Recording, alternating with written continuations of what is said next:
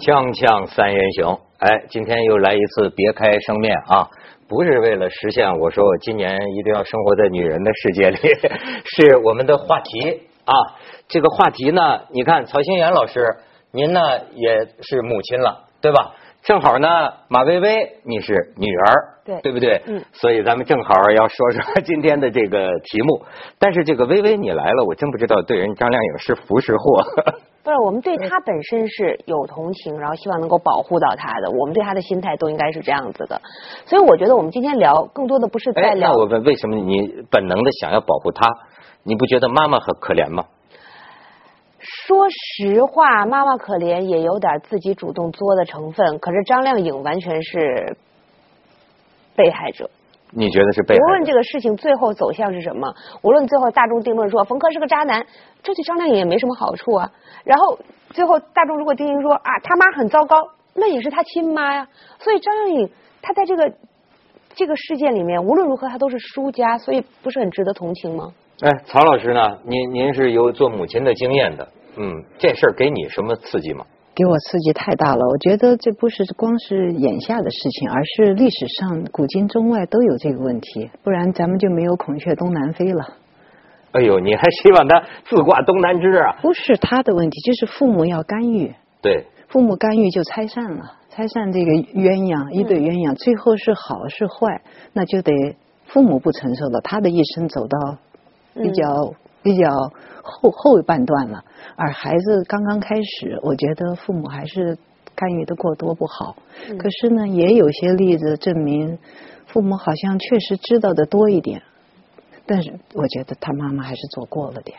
你看你们俩共同的都是他妈妈做过了，是吧对？但是我看网上也有人写文章，嗯我现在发现这个群众审判啊很有意思，就是说，哎，聚焦在哎，就是说我早就看出某男是个渣男他是个渣男啊，把人家妈妈的什么股份就给弄没了。其实这些东西没有法院的调查，也都不能这么坐实了啊。是。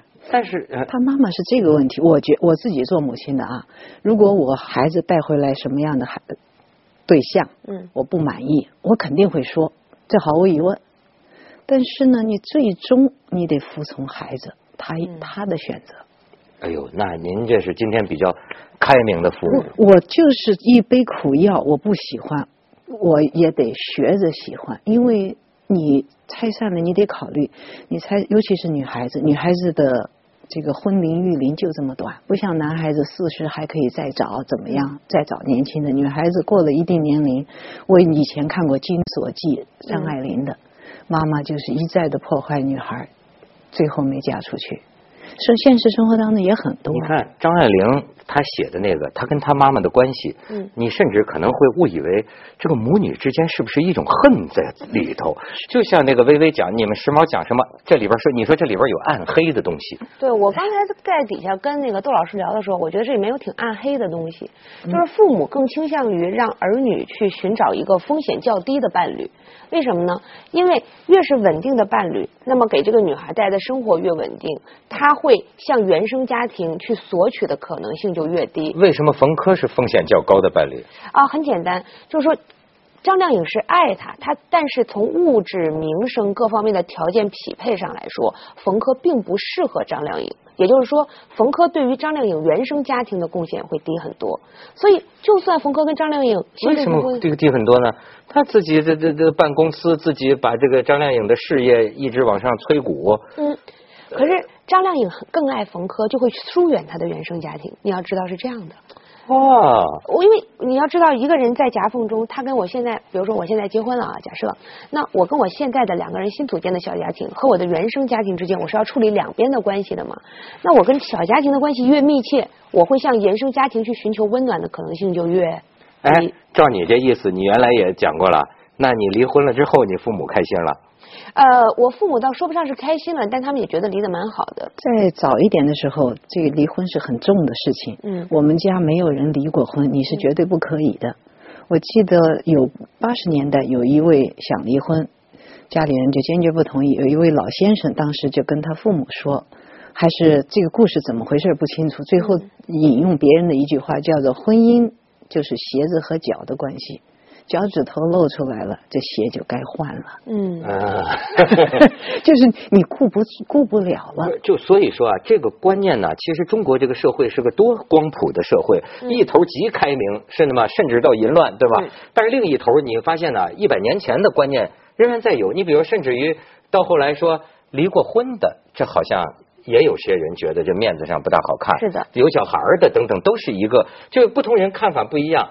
但是呢，我不可能说亮颖的这个坏话，嗯你知道吗？因为我他们提醒我，我才发现他上过我们《锵锵三人行》。哦，哎，我可以给你看一段儿嗯，就是啊，要不说这个节目做的年头长了呀，有的时候会发生一些巧合。我当时完全不知道他的个人情况，嗯后来他们说我无意中问出了今天的情况，是吗 哎哎，不是，当然我主要不是为了让你看张靓颖，我让你微微看看十年前我也年轻过，帅过 哎，别不是，看看老衲当时多年轻。哎，你你你希望找一个什么样的这个白马王子、白毛衣的王子呢？啊，对我也不就是说，知道咱那粉丝嘛，咱们问这个择偶观，比如第一，我问你，你你喜欢不喜欢这年龄比自己大很多的男人？觉得年龄大与小都不是，主要是我觉得还是缘分。嗯有的时候，嗯，很多事情都会跟之前你的设想会不一样的。真的碰上了呃有缘分的，觉得很聊得来的或者很投机的，你都什么条件都变成不是条件了。你包括啊，我我不是会淫会道哈，就好比真的，我想想知道，看你就是。我想了解当代青年女青年她的这个这种婚恋观，就是你比如说哈，呃，像你说的缘分遇上了，是不是说他离婚，包括他有孩子都不是问题，只要这个看着对眼儿，这是个陷阱。你瞧你瞧你怎么拆我火，是不是啊？嗯，我觉得对我来说，爱情观就跟我唱歌的观点是一样的，哦只要歌好听。啊，黄健翔的歌很好听啊。哎，二零零七年的时候是不是，他们已经在一起了？还是我我对这种八卦不太清楚。我那个时候在一起了吗？十年前嘛，都是说他们俩在一起已经有十二年还是十几年了啊已。经在一起了？经在一起了。哎，但是这咱就说回来，其实我有个呃百思不得其解的问题，所以你们两位都是女性哈，嗯就是说他妈妈到底为什么会这么做？因为所有人都看得明白啊，你这个就属于，哎，就像人家有篇文章讲的，你写了这个公开信，你把这个事情公之于众了，他就必定要跟他结婚了。你你你说是不是？他他不结，他不结，他就成了个笑话，对吧？他他不他被所以所以所以所以你说他妈妈他是怎么想的呢？我我倒想问一个不同的问题，呃，中国的法律是怎么定的？按照西方啊，我更对美国的法律熟悉。十六岁以后，父母没有权利干涉这个孩子到哪去了，跟谁在一起。十六岁，如果这件事情假如发生在美国，张靓颖可以反过来起诉她妈妈。你干涉我的人身自由，我都三十多岁了，我什么时候是独立的人？哎这是一个问题。第二个问题，网上我也查了一下，说是妈妈关心孩子，这我绝对同意。我也想到一个好的故事，嗯纽呃旧金山有一个非常有钱的老移民，就是住建铁路这一带的移民，后来家里就比较有钱了，就拥有旧金山很多很多的资产。家里的宝贝儿子呢，看上了一个台湾姑娘，很喜欢，很有小小文青的状态。妈妈不同意，坚决不同意，说这个文青这袜子一只是红的，一只是绿的，就到我们家来见我了，不要。儿子好伤心，最后妈妈又从台湾找了一个非常漂亮的，结果非常美满。但是呢，几十年之后，孩子们都大了，都很成功，一家非常美满，非常漂亮。这位台湾太太也非常精彩。偶尔有一天跟丈夫坐在一起聊天，说到，她说：“我认识你们斯坦福毕业的一个学生。”我一听，我心里咯噔一下，因为我知道他第一个女朋友。啊，其实他心里没忘，这事儿还很难说呢，你说不清，我没敢问下去，因为这个家庭非常幸福，非常漂亮。就你不知道，你干预之后，表面上看着风光体面，但内心这个受害人是孩子，这孩子内心怎么过来的？真的是。这我有一个就是类似的这样的一个故事，这这发生在我们家里的，呃，当然不是我，是我大姨。我大姨就是说，她比我年年纪肯定长很多，上一辈人啊，她是我所知道的年纪最大的一一生未婚的女性啊，就我认识的啊。但她年轻的时候呢，就是谈过一次恋爱。当时在上上山下乡的时候，然后呢，我姥姥就强烈反对。为什么呢？因为你去上山下乡的时候，在农村，如果你在那儿结了婚，你就很难再回城了。嗯。所以我姥就强烈反对，说你不能在那，不然你就真的是 扎根土地了，你再也回不来，你的整个生活状况，你的未来就完全得不到保证了。就各种闹啊什么的，坚持啊，父母以此相逼的时候，还是对儿女有很大的杀伤力的啊。嗯。然后那就是我大姨就很听话的回城了，然后回城了之后呢，就一辈子就再也没谈恋爱，也再也没结婚。我我想我大姨，嗯，当然也可能现在她这种状态是幸福的，但一定不是我姥姥当年不让她结婚的时候，我姥姥内心的那个真正的愿望。我相信我姥姥内心的愿望是你回城好好谈个恋爱，好好结个婚，一辈子幸幸福福的。我相信这是我姥姥内心的愿望，但她没有想过最后我大姨单身一辈子。当然，我不觉得单身一辈子是一件坏事儿，可是起码不是我外婆期望中的事儿。那我们就在想，父母为儿女说我很爱你，我相信这条路绝对是对的。有有这种父母，他是。我们不排除张靓颖的母亲也不是想，也不想害，就根本不想害他，也不想害冯轲，就是觉得你们这样太危险了，妈妈我要英勇的站出来，有可能是这种情况啊。但是会不会他英勇的站出来了之后，他又不是上帝，他又不是神，预想出来的结果可能比他不站出来更糟呢？对，我就是觉得他是，你觉得他是冲动了，火遮眼了，还是说他还是有理性？因为如果有理性的话。但是不合逻辑啊！你这么做就毁了一切啊！是你自己的目的也不可能达成了，这是为什么呢？我觉得他已经丧失理性了。我觉得在他妈妈发这份公开信的时候，已经丧失理性了。咱们去一下广告，锵锵三人行广告之后见。本来呢，咱也不是那个八卦媒体哈，实际上比谁都八卦。但是我前些年呢。对于聊这个明星的这个八卦隐私呢，实际还有点小膈应。嗯，但是曹老师，咱要不说咱通过一个事儿啊，就观察社会，我觉得，比如说王宝强啊，包括这次这个张靓颖啊，我慢慢有点看出来了，什么叫进入了一个明星时代？就今天的社会叫明星社会。就说这些事情的意义是什么？你知道最早啊，你有理由讨厌狗仔队，因为他是窃取你的隐私。可是后来你发现情况变了。嗯。是自己发公开信啊，嗯，对吧？你这这家里人自己都弄出来了，嗯，引起社会大讨论。所以我有一个很好的比喻，曹老师，我觉得明星社会啊，为什么要聊这个明星？这就是我们今天社会的样板戏。当年你知道江青主导的中国八大样板戏，就就就样板戏啊。因为在这个社会大变动时代，你发现没有，全晃了范儿了。谁是对的，谁是错的？什么叫道德？什么叫不道德？于是你看，明星就负责唱样板戏，然后你会发现，咱们聊的哈，他家的事儿，你还别说，就是你家的事儿。就这多少父母亲、女儿，你知道这几天给我发，我就发现啊，全是共鸣，全是共鸣。这里边就反映中国的父母亲呢，就跟女儿的婚姻之间都打到一个什么你死我活的。但是我不明白的是，为什么最后要毁灭？就是能到这样一按说，咱常理讲，再怎么说，呃，都能理解，对吧？就是互相，呃，谁都不同意谁。可是最后到你要实在不同意我了，对吧？你跑了，你不管我了，你也别想好。哎，如果到了这程度，你们觉得这是一种什么父爱母爱呢？我觉得，其实我倒要给张靓颖的妈妈一个呃一个正面的。评价，你刚刚说这有个社会社会深度讨论明星八卦的问题，就让我想到汉代的凌烟阁工程图。咱们看到功臣做什么，我跟着他的有样学样。二十四孝，今天榜样，今天反过来了。我们看到明星折射到自己家庭的情况，我就一下想到很多很多我周围的人。听到您这个命题，我就想到很多周围的。我觉得也许从正面看。也许还有好的效果，毕竟血浓于水。妈妈和女儿虽然矛盾很深，在年轻的时候，但过了三十几岁，妈妈会和女儿突然走得非常近，有很多情况。而且妈妈和女儿在婚姻问题上闹翻了，最后女儿还是回到妈妈这儿。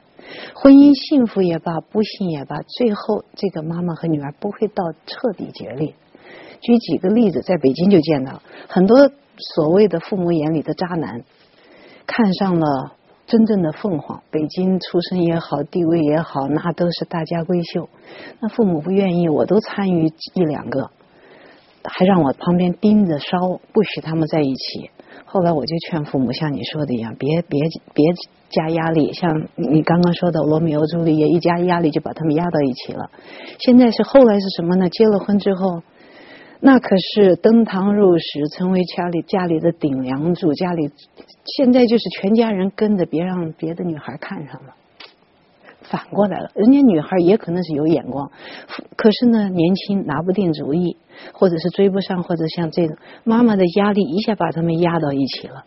回头一想，老妈起了好作用啊。微微，你觉得你能理解这个吗？我我有一个不成熟的小反对，小反对，小小反对，小反对，他是反对的。实际上，刚才曹老师有讲啊，说呃，年轻的时候，无论我们跟父母闹得多么凶，年纪大了，其实大家都会彼此体谅，待到一起，毕竟血浓于水。其实我觉得这种观点其实有点可怕，正是因为。血浓于水，无论儿女做什么，父母都应该原谅儿女；无论父母做什么，儿女都应该原谅父母。所以才出现了很多很讨厌的儿女和很多很讨厌的父母，因为他们心里都觉得我们最后总会在一起。这种想法很可怕。我们对外人其实都很有礼貌，我们对陌生人其实都很讲道理。而，一轮到我们自己亲人了，我们变得超不讲道理，因为你是我亲人哦。其实我觉得，面对亲人的这种丧失理性。不利于关家庭关系的现代化处理。就比如说，如果说今天啊，曹老师你去劝张亮张靓颖，因为我们在某种意义上，我们都会觉得呃冯轲这个不是良配，对吧？假设您去劝张靓颖，怎么就不是良配了？就你当婆家人？就假设嘛，我是说 假设我们认为不是良配，他去劝，然后呢，那。曹老师劝的时候，肯定不会像他妈妈那么激烈，说发公开信啊，或怎么样，肯定私底下尽可能的两头说和，没错吧？为什么？因为你把自己当外人。我们今天谈论张靓颖的问题的时候，我们三个人其实都小心翼翼。为什么？我们都当外人。可是，一旦在感情儿女的感情生活中，父母不把自己当外人了，他觉得我无论对你做什么事，哪怕我在公众面前让你出一个大洋相，让你哭着接受采访，你早晚也会原谅我的。嗯，其实你曲解曲解了我的意思。我不是说父母或者家里人拿这个作为一种呃杀手锏来迫胁迫或者是一个条件，反正你不会怎么我，反正最后咱们是一家。其实到我觉得当事人肯定没有这么想过，而是。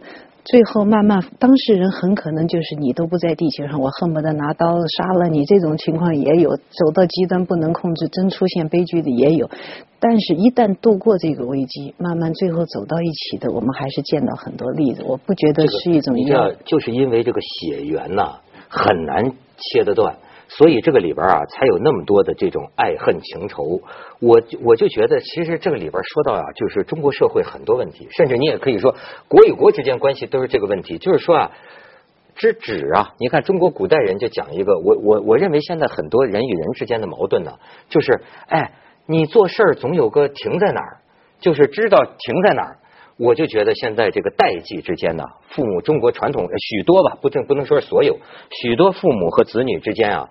就他不知道停在哪儿。你比如刚才曹老师讲的，我很认同有一点，你就是感觉哎很理性的，就是你就发现没有，我曾经觉得这个道德混乱的世界上啊，我老喜欢法律，嗯，就是反我喜欢一竿子插到底，就是说这个事儿吧，本质上不讲谁对谁错，父母也对，啊子女也对，但是呢，这就像两个国家都对，都认为自己对，那最后呢，互相说服，互相什么？我会想想，哎，到法律这儿说，他只要成年了。你没有权利干预他，你干预他，你可能涉嫌违法哦。那你看，这就是我的一个底，咱就到这儿了吧。但是呢，好多的这个中国父母亲呢，我觉得，你看，我看到有一篇文章，他说的这个最后一句话叫什么？说咱们老是讲让孩子独立，也许啊，跟孩子独立相比啊，更需要独立的是中国父母。是，你知道这，我就甚至想起我的爸爸妈妈，哎，他们为了孩子，真的已经活得没有自我了。于是你回到家里，你就看到有他们的眼睛就看着你，直勾勾的一。直是看你，你可做这个了，吃点吧，又可坐那儿了，或者是学习吧，看会儿书吧。你有时候发会儿呆，哎，你看你又没事干了，你跟你要他时刻在盯着。后后后来你觉得这个可感也可怜悯，就是说到最后，我觉得什么呢？女儿对他来说就是背叛，你背叛了我，我一辈子所有的砝码都在你身上，你突然没了。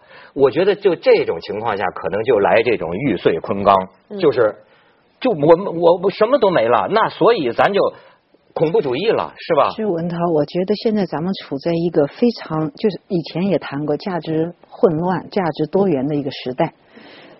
刚刚也谈到，一百年前的价值观念，在今天我们也抓着不放。海外来的新的观念，一切以法律、以理性也抓着不放。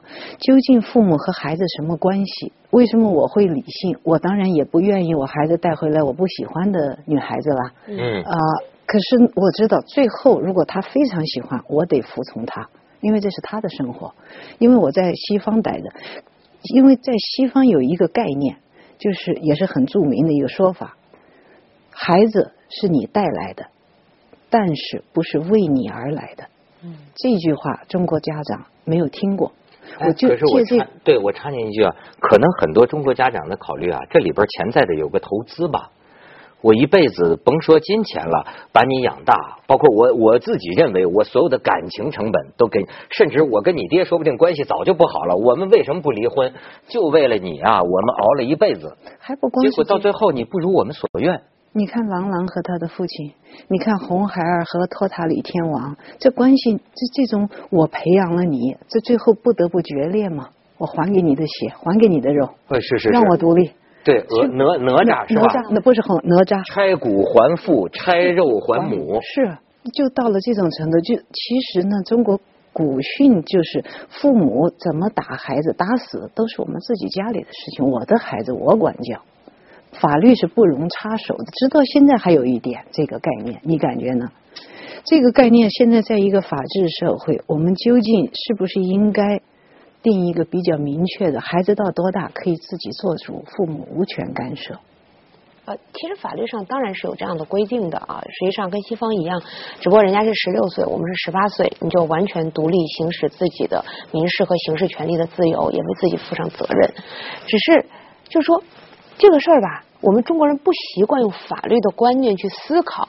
如果张靓颖跟他妈说，我已经三十多了，从法律角度你无权管涉呃管我的任何行为，他妈只怕会更生气，哎说我辛辛苦苦把你养大，现在你给我讲法律。是是，就就是中国父母，你能跟他讲这一套？你你跟中国父母讲法律，这个可行性就非常哎低。你就就像我就说，为什么今天国际社会它有恐怖主义啊？嗯，就是因为咱别讲道德，也别讲法律，嗯到了最后这一出就是，哎，民不畏死。我真见过那有的父母啊，你呀、嗯，你让老娘上吊，你要嫁给他，你嫁给他，我死给你看。哎，这个时候你说什么法律管用？什么法律都不管用，他就是。咱们去点广告，锵锵三人行，广告之后见。微微，你看你作为女儿，这个婚姻路上也是坎坷。我不，我们假设，哎，你你父母很开明，我知道，就是说，假设你碰见这么一个妈，嗯，就要跟你往死里磕，你怎么办？我觉得现在很多年轻人就是说，这怎么办？哦，那也就只能断绝关系了吧？你断绝关系，他要死给你看呢。不是你断绝关系，他要跟你像这个，给你发公开信，跟你全社会闹，你也是一知名人士，就把你彻底搞搞搞倒搞臭，你怎么办？呃，实际上是这样的啊，就是说，如果你敢跟父母断绝关系，他就不敢发公开信，因为他从逻辑上不是你的父母了。其实父母跟儿女到最极端的斗争上啊，咱们说句实在话，比的是谁狠。比的是谁狠？对，谁更不在意这段关系？你知道吗？一个会发公开信谴责自己的女儿和她的伴侣的这样的一个母亲，她已经没有那么在意母女关系了，她已经没那么在意她女儿对她的看法了。你想过吗？一个真正在意女儿对自己看法，是不是真的爱的妈妈会做到这么极端吗？不会的我。觉得可，我插一句，我觉得可能还是他妈妈这个成长年代的问题。以前动不动就找领导、找单位，现在没有单位和领导去找了，于是就发公开信找社会、哎找舆论。他们那一代人的习惯模式，是他就是找一个力量，找一个外在力量，把这件事情这个杠杆不在他这边了，他倾斜了，倾斜的厉害。呃，我我理解他这是他最后的救济手段，我能理解。但是我只是说，当你用社会的力量去救济你们一段私人的关系的时候，其实你已经没有那么在意私人的关系了。我可以把这件事情说的广一点，比如说夫妻离婚的时候，愿意私下协调或走法律途径的，彼此之间还会有一点感情，而跑到对方单位去一哭二闹三上吊，你只要跟我离，我让你身败名裂，这辈子都不活的。往往是不爱对方了，他只是爱这一段自己的爱而已。但是你像人他妈妈说的也可怜呐，就是说女儿啊，就是哪怕我为了让你将来不后悔，我宁愿让你今天恨我，这是他的心理依据。可能他觉得他还是出于爱。我觉得他是因为这个法律和人情这事情，咱们不能一概而论，因为每一个家庭每一个人的做法他都不一样。他处理的方式都不一样，即便是在国外，我也看过一个叫呃女法官朱朱迪，嗯，她就是判母女的呃母子的关系，最后她就用人情，根本没有法律依据的，他带你大，你得管他，嗯，这就叫清官难断家务事，是非常复杂，哎，所以说我说你看这是样板戏吧，一出接一出，咱就进入这个时代了，就拿他们做模板去参考。选择对吧？人的生活对分边站，我是这边，我是那边，很多父母支持他妈。呃，这可完全可以理解，但是我只能说啊，一段胁迫而来的决定和一段胁迫而来的关。